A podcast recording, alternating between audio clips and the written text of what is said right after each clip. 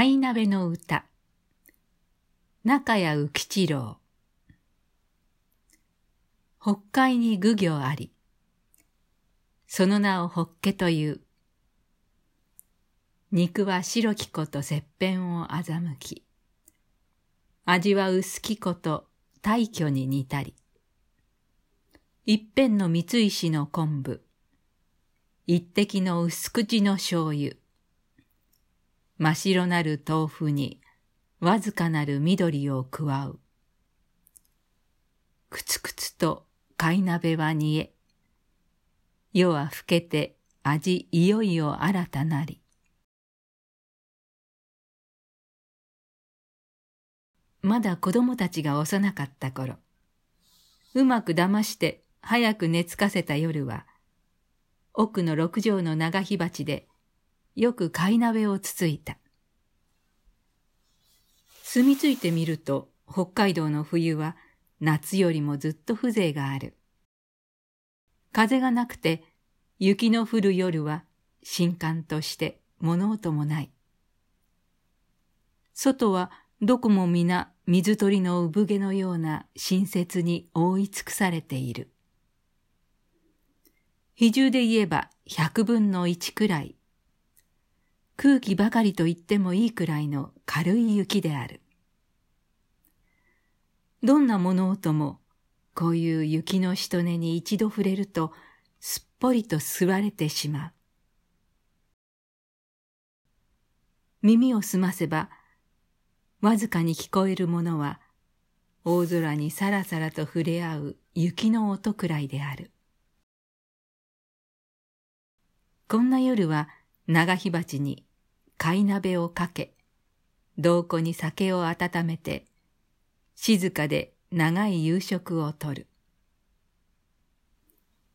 貝鍋の魚にはいろいろ試してみたが、結局一番安くて一番味のないホッケに落ち着いた。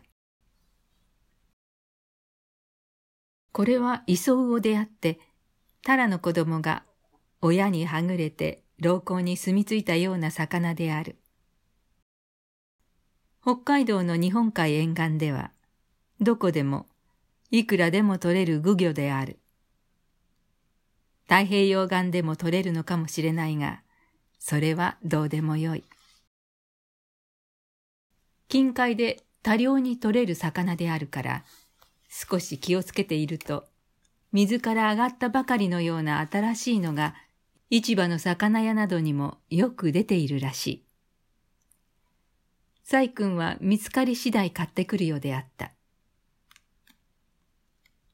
どんな漁業でも新しい魚はうまい。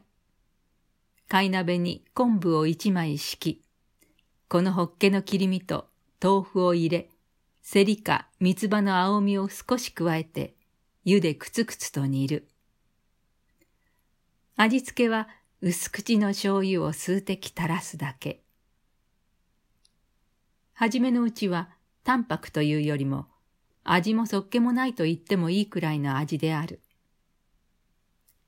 この味のない魚を挟みながらゆっくりと酒を飲む。汁は間もなく煮詰まってくる。洞庫の湯をたびたび刺し、時々醤油を垂らし込みながら煮ていると、次第に味が出てくる。その頃になると、酒も適当に回り、その味がよくわかるようになる。それは誠に不思議にも微妙な味で、相当味が濃くなってきても少しもしつこくはならない。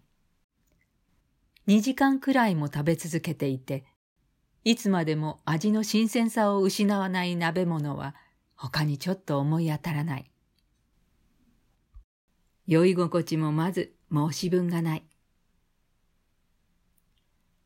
毎度のことで我ながら少し気も引けるが、細君に筆と紙の用意をさせ、貝鍋を中心に雑然たる食卓の風景を墨絵に描く。そして口から出任せの賛をする。はじめに挙げた死ともダジャレともつかぬ妙な文句は、こういう時に書き添えた三の一例である。家族が東京へ移ってからは、北海道の貝鍋とは縁が切れた形である。東京でも稀には貝鍋をするが、どうも中身が上等すぎる恨みがある。しかし、それでも貝鍋にはやはり特殊の風味があって、私は好きである。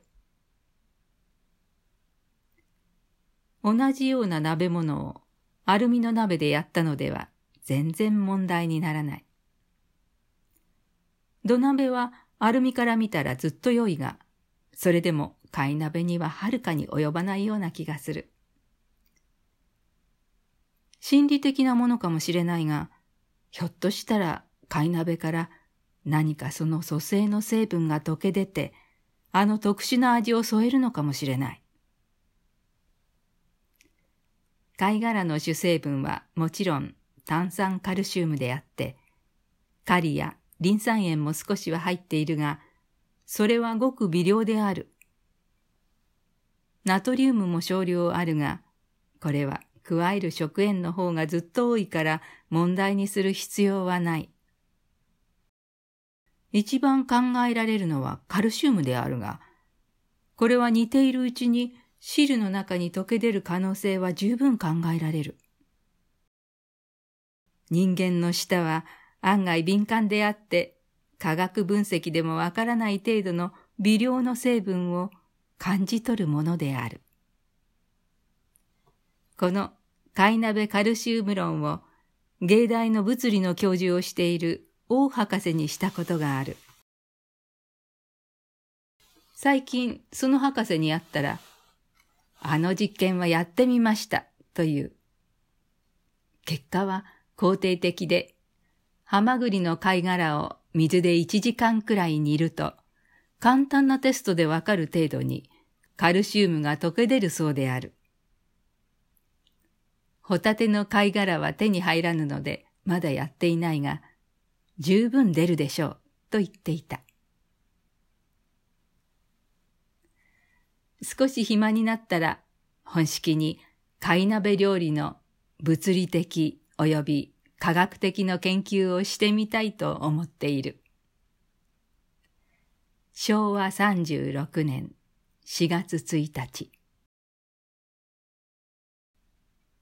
貝鍋の歌中谷浮吉郎